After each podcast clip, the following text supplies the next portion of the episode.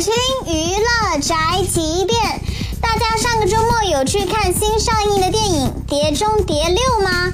五十六岁的汤姆·克鲁斯不用替身，亲自挑战各种危险的动作，高空跳伞、直升机追逐、追车撞车、跳楼，是不是觉得非常的酷炫？对很酷。阿汤哥这样的演员，片酬也真的是天价，好几个亿呢。但是他五十六岁的年纪，通通亲自上阵，也真的是没得挑了。这天价片酬完全合理啊！怎么感觉每次夸完外国演员，总是想 diss 一下我们国内的那些演员呢？差距怎么这么大呢？这就是本台饭件发来报道，以上言论不代表本台立场。